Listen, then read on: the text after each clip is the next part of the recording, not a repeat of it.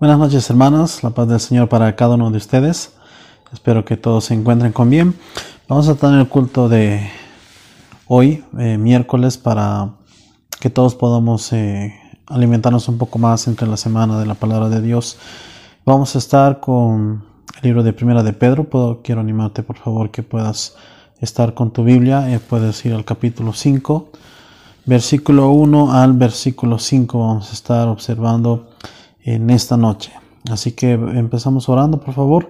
Inclina tu rostro donde tú estás y vamos a pedir a Dios. Señor Todopoderoso, gracias te damos por este día, Señor. Gracias por tu misericordia para con nuestras vidas, Señor. Gracias por cada persona que está escuchando, Señor, que está viendo. Te rogamos, Señor, de tu sabiduría siempre. Ayúdanos, Señor, muéstranos. Enséñanos tu palabra, Señor.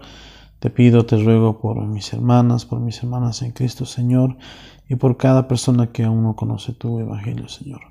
Gracias te damos por todo, en nombre de Cristo Jesús. Amén. Bien, hoy vamos a ver eh, el último capítulo. No, no vamos a tener el capítulo, solo vamos a tomar cinco versículos. Pero eh, Pedro aquí se va a dirigir a un grupo específico de personas. No olvides el contexto, hermano, por favor.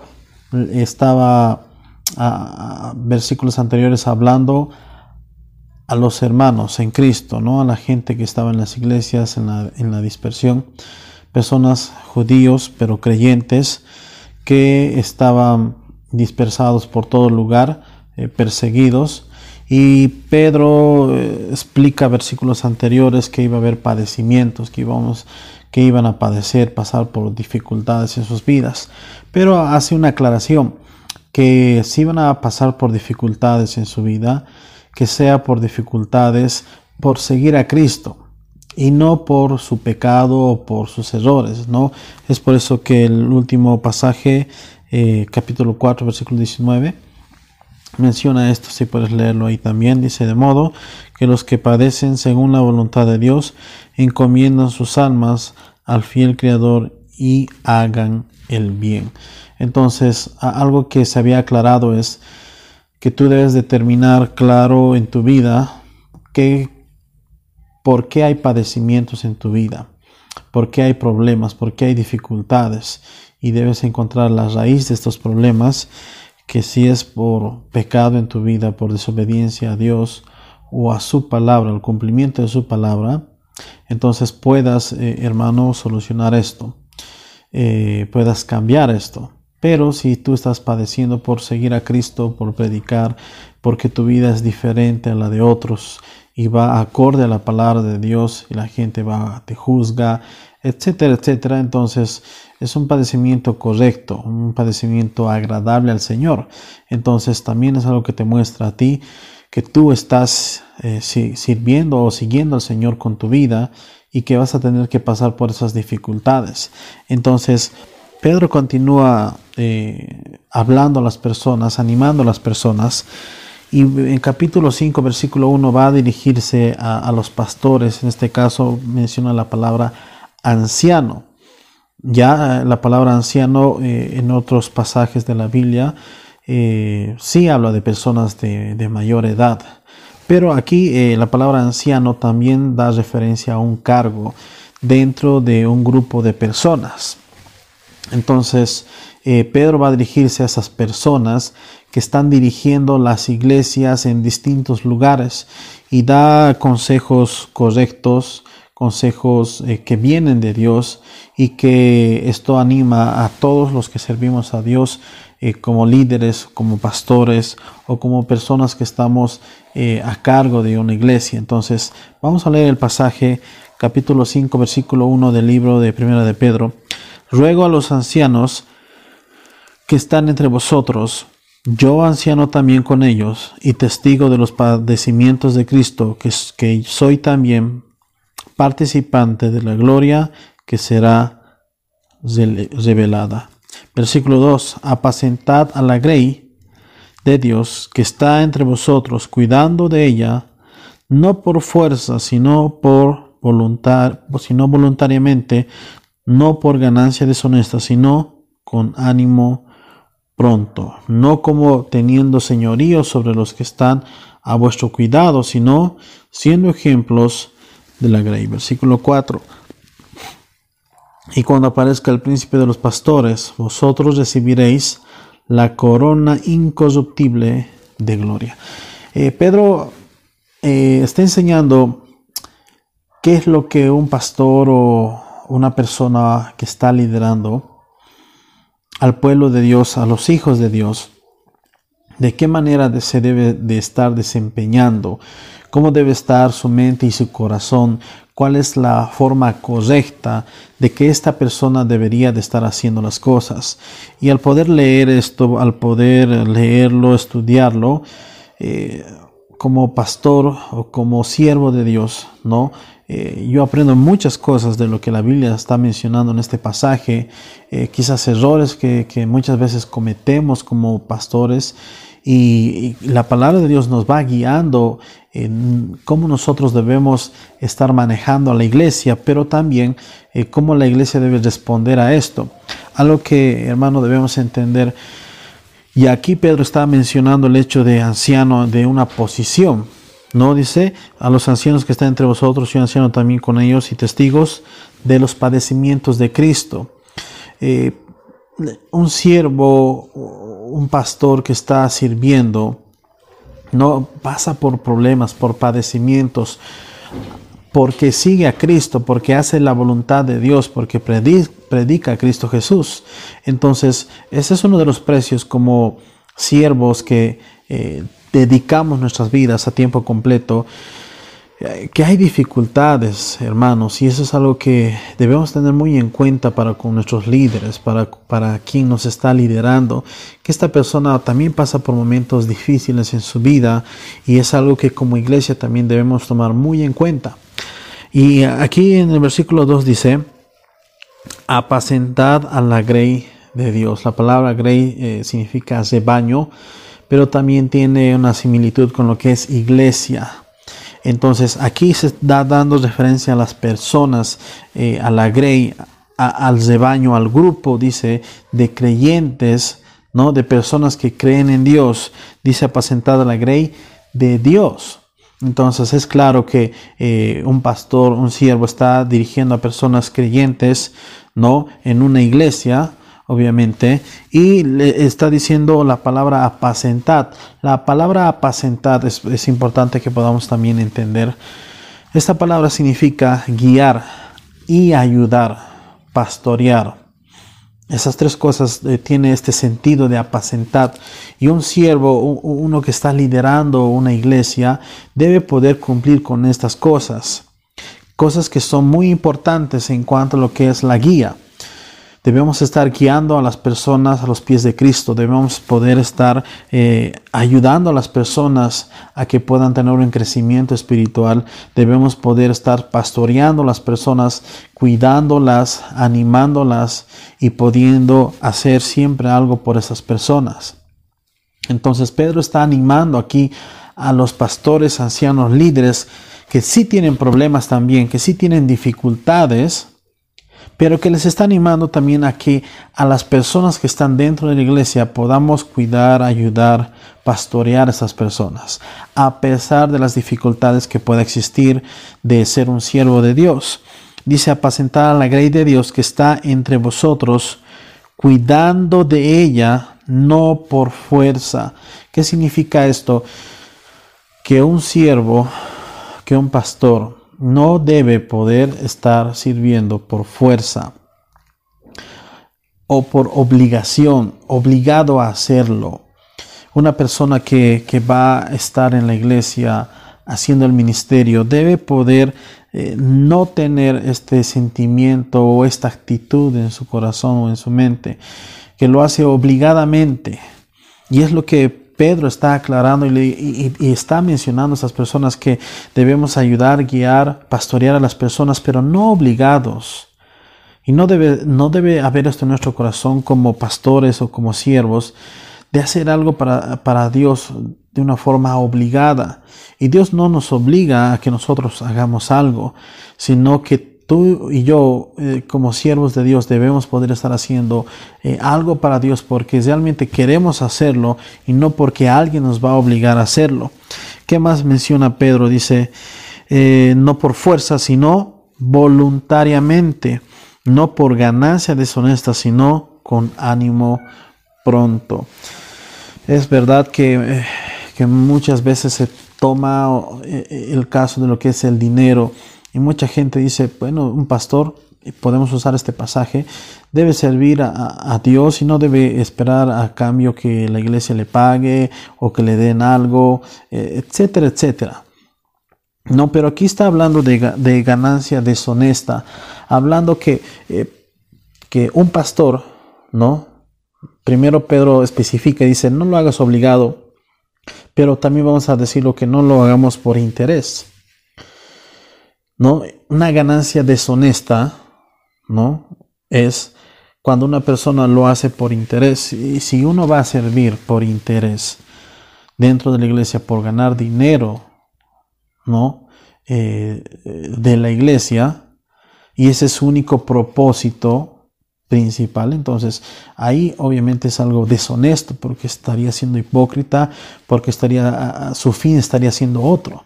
Entonces, lo que eh, Pedro está aclarando a las personas que sirven a Dios como pastores, como ancianos, es si tú estás sirviendo al Señor y estás guiando a las personas, no que tu corazón no, no, no tenga este propósito. Obviamente la Biblia también nos enseña que el siervo, el obrero, es digno de doble honor. Eh, ¿no? Entonces, eh, es algo que también como iglesia entendemos que el siervo de Dios debe ser eh, pagado porque se dedica a poder ayudar a las personas, porque ese siervo debe poder mantenerse de, alguna forma. ¿No? muchos pueden decir, pero ¿por qué no trabaja en otras cosas y también ah, hace la, la obra de Dios? Hermano, tú que eres una persona que trabaja, no podemos decir ocho horas y, ganas un sueldo para poder mantener a tu familia. ¿Qué tiempo tendrías para poder invertir a, la iglesia, a las personas?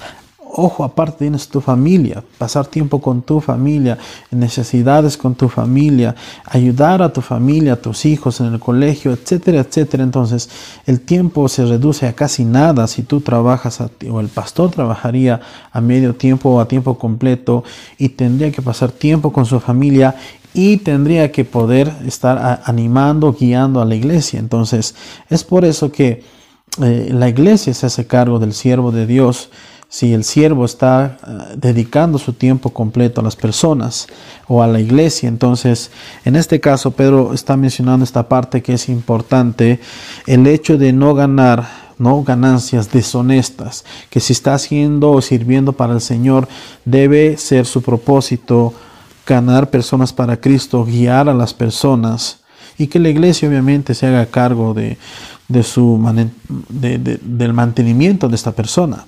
¿No? Entonces, eh, y dice, sino con ánimo pronto, no buscando el bienestar de las personas y hermanos como siervos de Dios. Es algo que siempre buscamos hacer.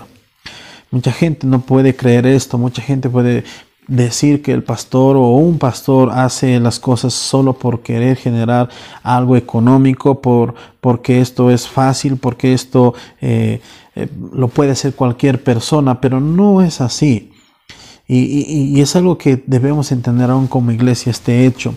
Pero como siervos nos enseña esto a que nosotros podamos servir al Señor con todo nuestro corazón, no obligados, no esperando algo a cambio, pero entendiendo que esto es la voluntad de Dios. Versículo 3 dice, no como teniendo señorío sobre los que sobre los que están a vuestro cuidado, sino siendo ejemplos de la grey. Podemos hablar sobre personas quizás eh, que tienen una forma diferente de hacer las cosas. Eh, podemos usar la palabra quizás dictadura, ¿no? Un dictador dentro de una iglesia que se hace lo que el pastor dice y eso es lo último que, que, se va a hacer porque él lo dice así. Y lo que Pedro está diciendo, no teniendo su señorío sobre los que están eh, a vuestro cuidado, sino siendo ejemplos de la grey, hablando el hecho de que como siervos de Dios debemos buscar siempre ser el ejemplo de las personas. En servicio, como pastor, como siervo, debo estar sirviendo dentro de la iglesia y la, y la iglesia debe estar tomando ese ejemplo de servicio y poder hacer las cosas sin una presión. Eh, muchas veces como pastores es difícil que, que las personas hagan algo dentro de la iglesia. Es complicado poder ejercer una presión ah, para que la gente no se sienta, eh, vamos a decirla, mal o, se sienta eh, que, hay un, que hay una dictadura en la iglesia. Entonces, eh, ese es el cuidado que nosotros debemos de tener, pero dentro de eso es, hay una dificultad que muchas veces las personas no quieren servir y como siervos de Dios debemos poder estar presionando en algunas partes o en algunas formas. Pero lo que Pedro dice aquí, teniendo, no como teniendo señorío. Es verdad, hermano, que Dios nos ha dado como siervos, como pastores, la autoridad, ¿no? Dentro de la iglesia. Obviamente entendemos que la autoridad principal es la palabra de Dios, la Biblia. Y sobre esto, como siervos, nosotros eh, nos dirigimos a la iglesia.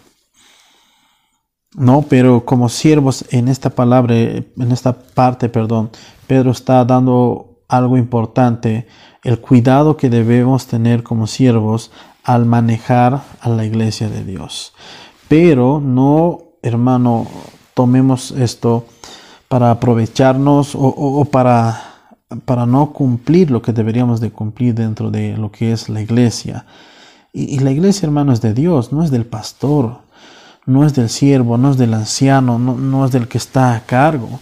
La iglesia es de Dios. El, siervo, el anciano, el pastor, solo está para poder dirigir, ayudar a las personas, no manejar a las personas dentro de la iglesia con una autoridad puesta por Dios. Entonces, eh, simplemente Pedro está dando algunas pautas para los siervos de Dios. Versículo 4 dice, y cuando aparezca el príncipe de los pastores, vosotros, refiriéndose a los pastores, a los ancianos, a los, a los líderes, dice, vosotros recibiréis la corona incorruptible de gloria. Eso es lo, maravilloso de, de poder saber que como siervos de Dios vamos a tener que pagar un precio.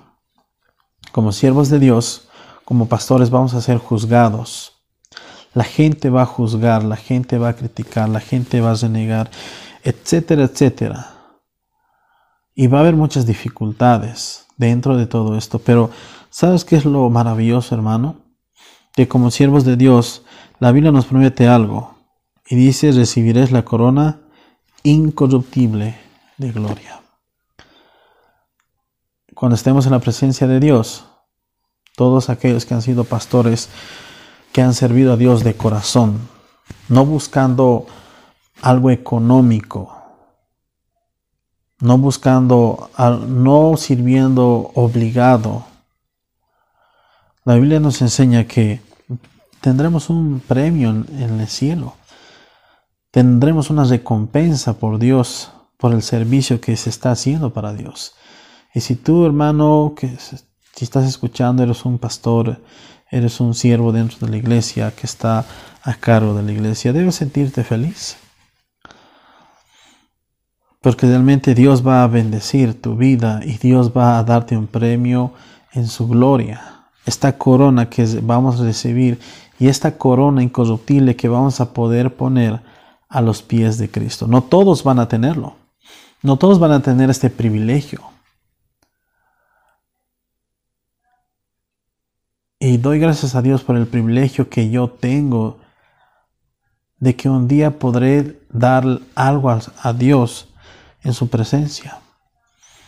No soy perfecto, no soy buen pastor, me equivoco, pero doy gracias a Dios porque me ha dado la oportunidad de poder servirte, hermano, de poder ayudarte acorde a mis posibilidades y mis fuerzas.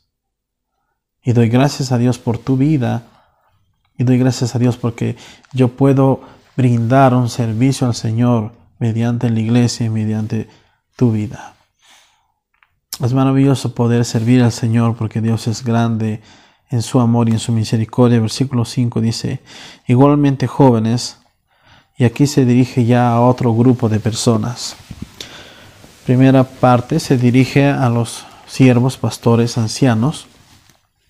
Y ahora se va a dirigir a los jóvenes dentro de lo que es la iglesia. Dice, igualmente jóvenes, estad sujetos a los ancianos y todos sumisos unos a otros, de vestidos de humildad, porque Dios desiste a los soberbios y da gracia a los humildes. Lo maravilloso que Pedro está mostrando es cómo podemos dirigirnos dentro de lo que es nuestra iglesia. Habla al pastor, habla, habla a los hermanos en Cristo, a los jóvenes, y da referencias importantes para nosotros de lo que debemos estar haciendo dentro de nuestra iglesia. A los jóvenes, sujétense al pastor, al anciano. Y es algo que también, hermanos, debemos poder estar haciendo con nuestros hijos. De buscar que nuestros hijos sigan la palabra de Dios y sigan eh, sirviendo al Señor en la iglesia, sometidos a una autoridad que es el anciano o el pastor en una iglesia para que pueda ser guiado por esa persona.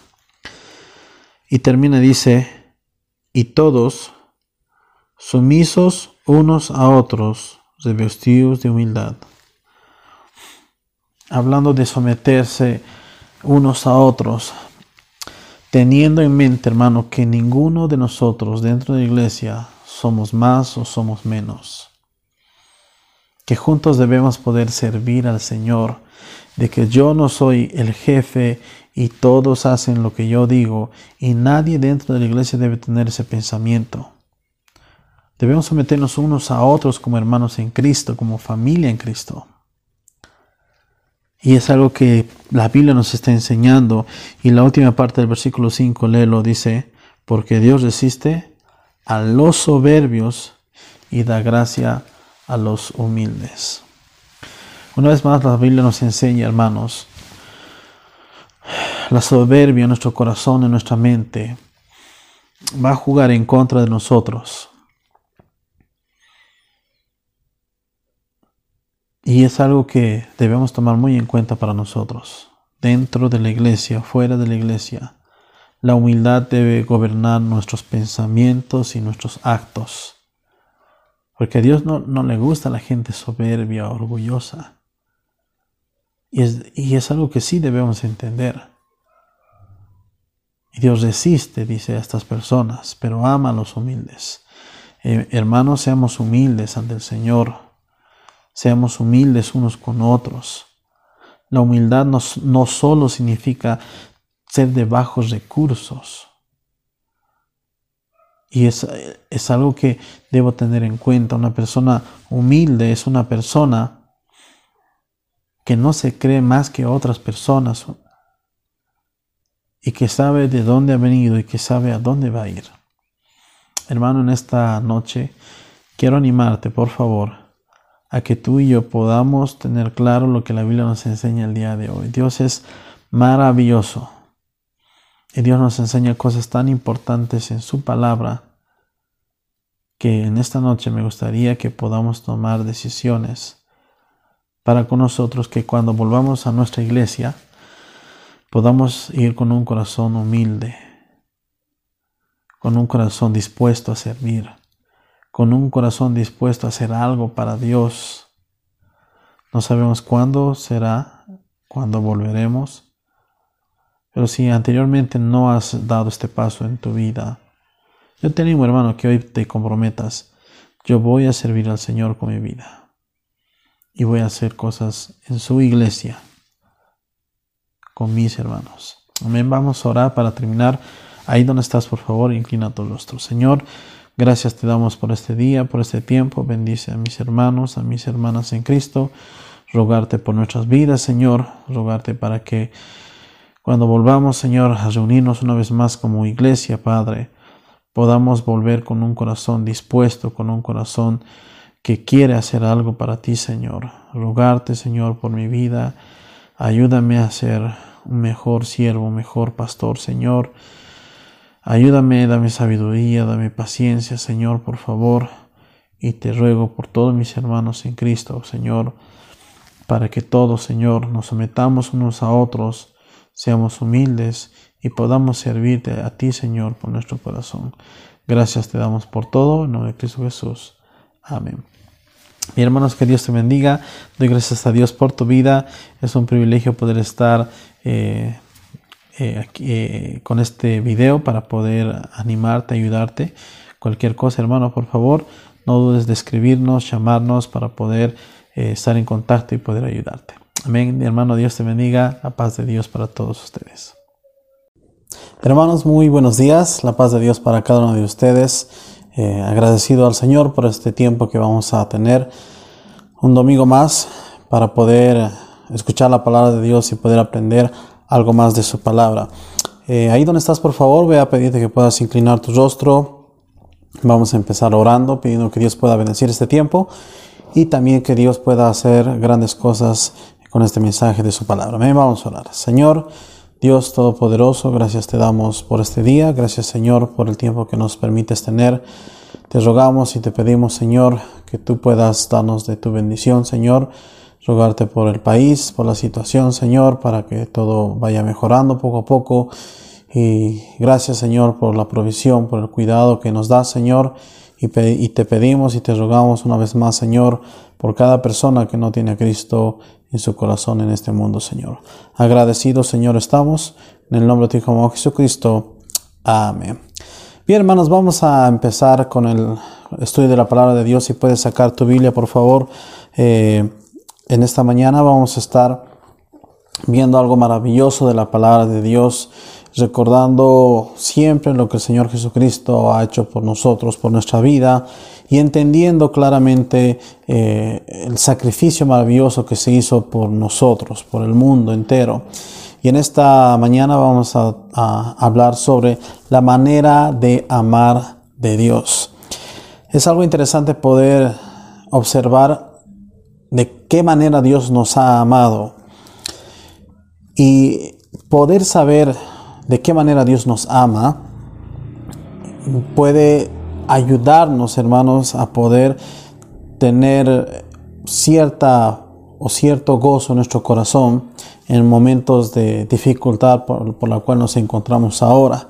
Entonces, quiero que puedas abrir tu Biblia, hermano, en Juan 3:16, un pasaje que eh, lo hemos estudiado muchas veces, pero nunca está de más, hermano, poder leerlo, poder eh, tenerlo en mente en nuestro corazón, porque son eh, versículos maravillosos que nos da y nos trae ánimo para con nosotros. Vamos a ver tres cosas de la manera de amar de Dios para con nuestra vida, para con el mundo entero, que esto va, hermano, a ayudarte a ti y a mí y a todos a poder vivir eh, una vida llena del amor de Dios. Primera cosa, hermano, que en esta mañana vamos a observar es un amor sin límites. Leemos los pasajes, versículo 16, Juan 3:16 dice, porque de tal manera amó Dios al mundo que ha dado a su Hijo unigénito para que todo aquel que en él cree no se pierda, mas tenga vida eterna. La situación presente en la que nos encontramos es debido a nuestras acciones constantes y es algo que eh, podemos eh, pensar en nuestras propias vidas. ¿Cuál es la situación actual que hay en tu vida, en nuestra vida? ¿Cuál es nuestra situación ante Dios? Entendemos que el pecado nos lleva a desatar, a, liberar nuestro instinto de satisfacer nuestra satisfacción corporal, para luego humillarnos ante las consecuencias de nuestro pecado. Y esa es una realidad para todos nosotros, que el pecado personal fue el autor de nuestra separación con Dios y la muerte espiritual de nuestras vidas. Romanos 3:23 menciona eh, esta parte para lo que es el pecado. Cuando la palabra de Dios dice en Romanos 3:23, por cuanto todos pecaron y están destituidos de la gloria de Dios. Es algo que entendemos que todos hemos pecado ante Dios y este pecado nos ha separado de Dios y que este pecado pone una barrera entre nosotros y Dios. Este pecado que eh, cada uno de nosotros como personas decidimos. Y es algo que eh, el amor de Dios nos va, nos muestra en su palabra, un amor sin límites. Que el amor de Dios no tiene límites para con nosotros, a tal punto que eh, dio lo más preciado para Él. Entregó a su Hijo por nosotros. Y eso es algo que debo tomar en cuenta para con mi vida. El amor de Dios, al no tener límites, entiendo hermano que la manera de Dios es tan perfecta y tan maravillosa que a pesar de mi pecado, a pesar, a pesar de mi error, Dios me ama. Y el versículo 16 lo menciona, porque de tal manera amó Dios al mundo. Un amor que no tiene un límite para poder entregar a las personas. Y dice que ha dado a su Hijo unigénito para que todo aquel que en él crea, mas no se pierda, mas tenga vida eterna. Dios no se limitó en el recurso para nuestra salvación, para tu salvación. Él no dio lo que le sobraba, o lo que no le agradaba, o lo que no tenía valor para él. Simplemente Dios dio lo que más ama, lo que más vale para él, que es su Hijo. Y Dios lo entregó por ti y por mí. Y Dios dio todo para nosotros, para nuestra salvación, para nuestro beneficio.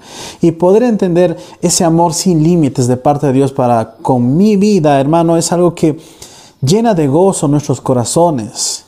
Porque hay alguien que ama, que me ama a pesar de cualquier cosa y que, y que da todo, todo lo que quiere, todo lo que ama, todo lo que importa, todo lo que vale por mi propia vida.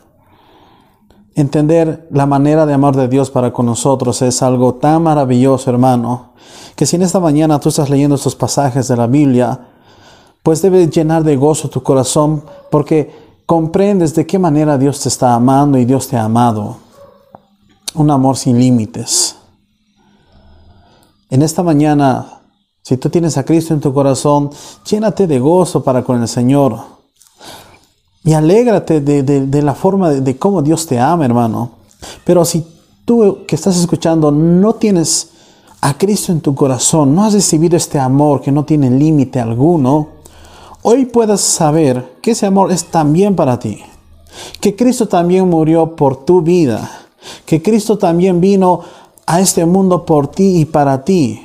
Y que Dios en esta mañana quiere darte ese amor sin límites para, para ti que estás escuchando. Damos gracias a Dios por ese amor tan perfecto y maravilloso para con nosotros, porque de tal manera Dios nos amó a cada uno de nosotros.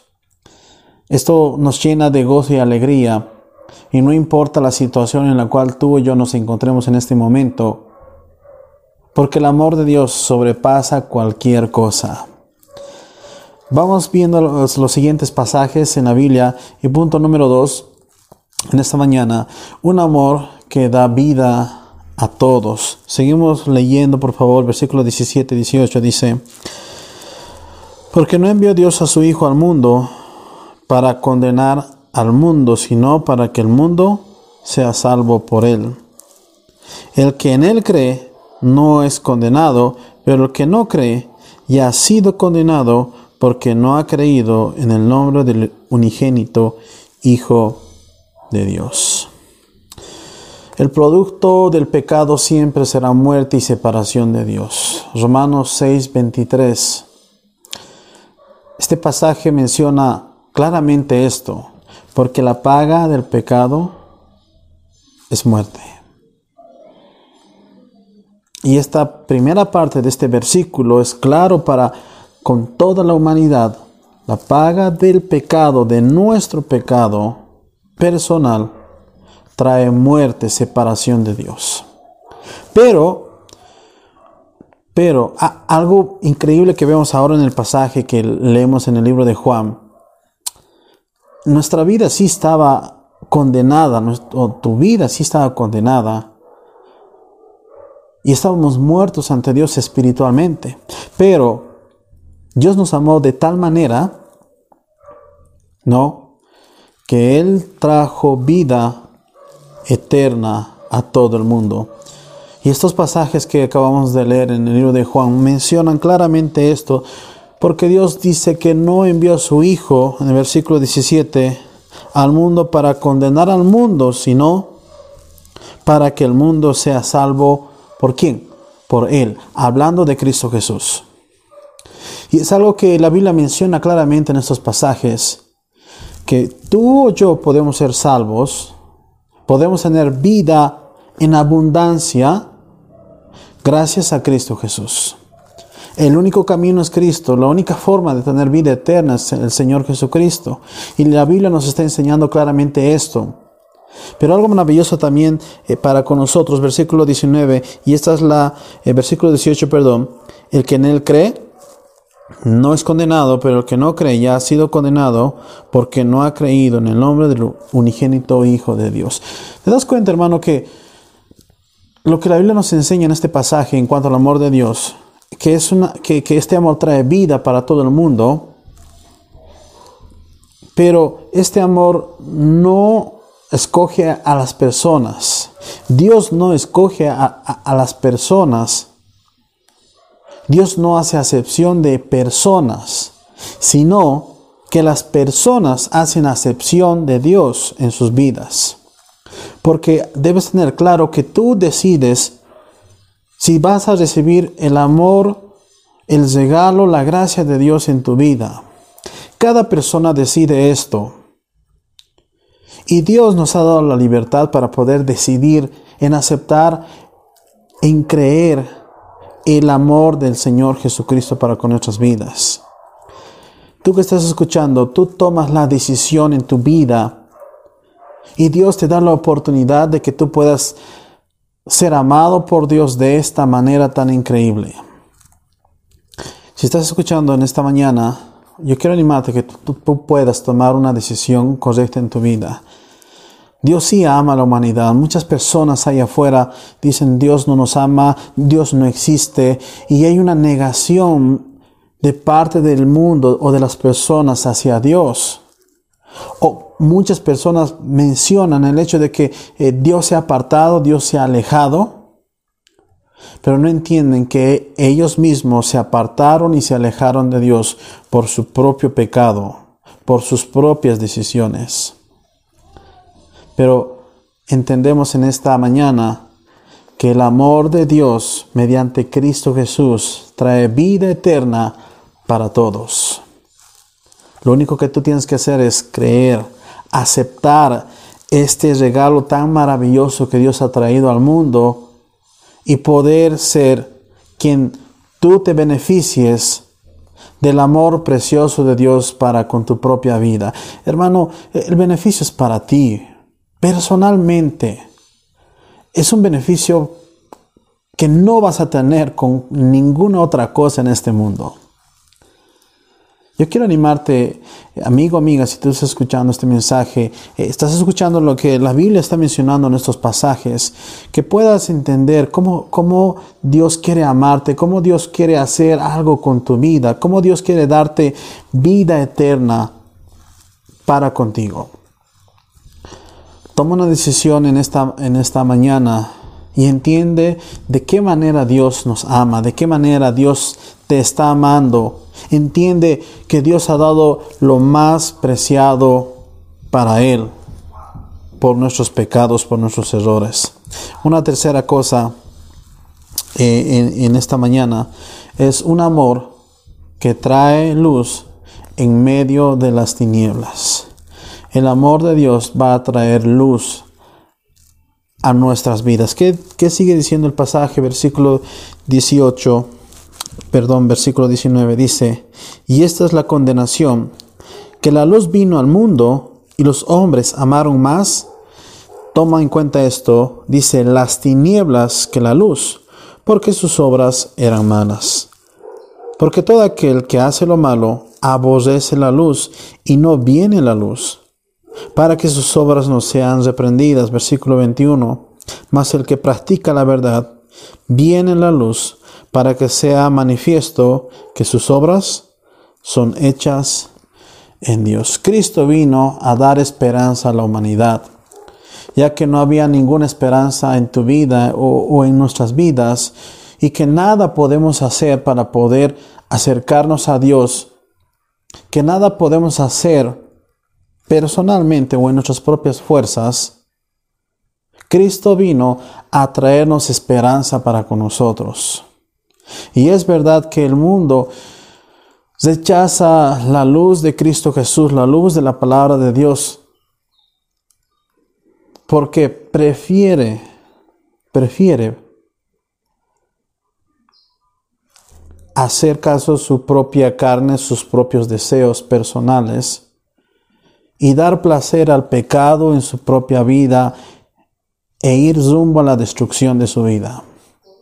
La Biblia nos menciona el hecho de que Dios trajo la luz al mundo, pero muchos prefirieron.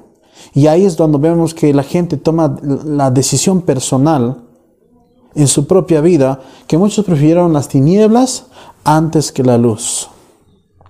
Y la pregunta en esta mañana para cada uno de nosotros, para cada persona en esta mañana es, ¿cuál es la decisión que tú vas a tomar en tu vida? Dios te da la oportunidad, Dios te da el beneficio para ti y para mí de poder vivir un amor o tener un amor sin límites de poder tener un amor que trae vida eterna, de poder tener un amor que trae luz a mi vida, para que yo pueda ser guiado en este mundo y apartado de las tinieblas, de la oscuridad, del pecado, de la destrucción, y poder andar en luz, en vida eterna, en paz, y poder vivir una vida diferente en este mundo de destrucción. Pero la decisión es tuya personalmente. Eh, hermano, Dios te ama de tal manera que dio su Hijo por ti. Dios te ama de tal manera que no puso límites a su amor para con el ser humano. Y, y muchas veces puedes preguntarte cómo Dios ama a un pecador como yo? Y muchas veces yo hice esta pregunta para mi vida personalmente, no observando la vida de otras personas, sino mi propia vida, y preguntarme cómo Dios me ama de esta manera. Y, y, poder ver en la palabra de Dios que Dios ha entregado algo tan preciado para Él, por mí, pecador, desobediente de Dios, y, poder haber hecho este sacrificio tan grande para mi vida, realmente me, llena de gozo y de paz poder entender lo increíble que es Dios para con el ser humano. En esta mañana me gustaría que tú puedas tomar una decisión en tu propia vida, personalmente.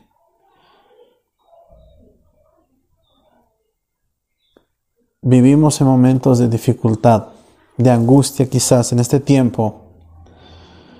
Pero el amor de Dios es tan increíble que sobrepasa cualquier cosa en este momento. Y, solo lee la Biblia, hermano, lo que Dios dice en la Biblia. Y, y solo entiende de qué manera Dios hace las cosas. En esta mañana quiero animarte a que tú puedas tomar una decisión. Si tú ya tienes a Cristo, si tú has aceptado el regalo de Dios en tu corazón, en esta mañana siéntete con gozo, siéntete con el privilegio, porque tienes a Cristo en tu corazón, porque Dios te ama sin límites, porque Dios te ha dado vida eterna, porque Dios trae luz a tu vida.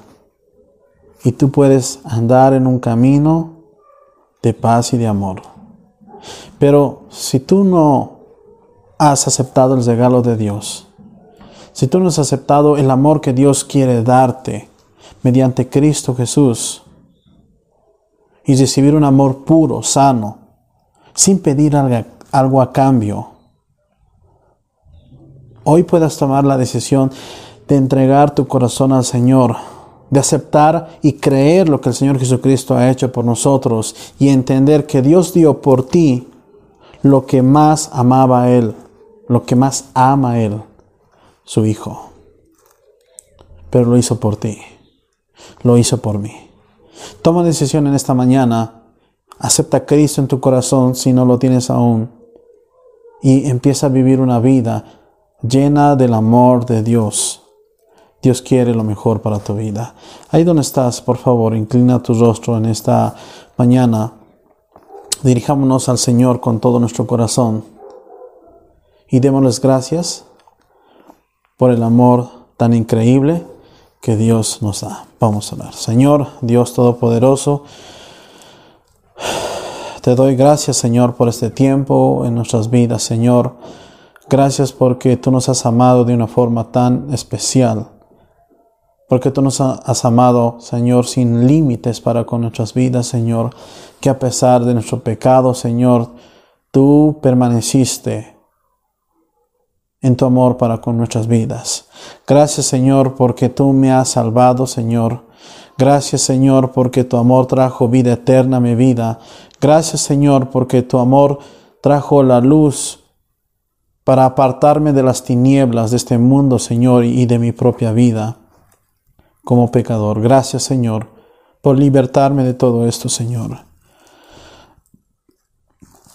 En esta mañana, si tú estás orando, si quieres tener este amor tan precioso que Dios da a cualquier persona, ahí donde estás, simplemente dirígete al Señor Dirígete a Dios en oración en esta mañana y acepta el regalo de Dios en tu vida. Acepta el amor de Dios en esta mañana que Dios quiere darte, que Dios quiere entregarte a ti. Pero tú tomas la decisión. Tú decides de aceptar o no aceptar el amor de Dios en tu vida. En esta mañana, ahí donde estás, arrepiéntete de tus pecados de corazón y acepta el regalo de Dios en tu vida. Acepta el amor de Dios en esta mañana. Gracias Señor, te damos por todo lo que haces Señor, todo lo que hiciste y todo lo que harás en nuestras vidas Señor. Gracias por cómo obras en nuestras familias. Gracias por amarnos a pesar Señor de nuestros errores. Gracias Señor por cada persona que está escuchando en esta mañana. Y te pido y te ruego Señor por el mundo entero. Agradecidos, Señor, estamos por todo lo que haces y harás. En el nombre de tu Hijo amado Jesucristo. Amén. Gracias, hermanos, por este tiempo. Que Dios te bendiga. Te amamos en el Señor. Eh, te esperamos el día miércoles para que, para que continuemos estudiando el libro de Primera de Pedro. Agradezco tu sintonía, que Dios te bendiga, que tengas una excelente mañana junto con tu familia. Te animo a que puedas seguir leyendo la palabra de Dios, puedes hacerlo en familia, ya que, ya que pueden pasar tiempo en familia y juntos puedan dedicarse eh, su vida al Señor y poder seguir lo que la Biblia nos enseña. Amén. Dios te bendiga. Gracias una vez más por este tiempo.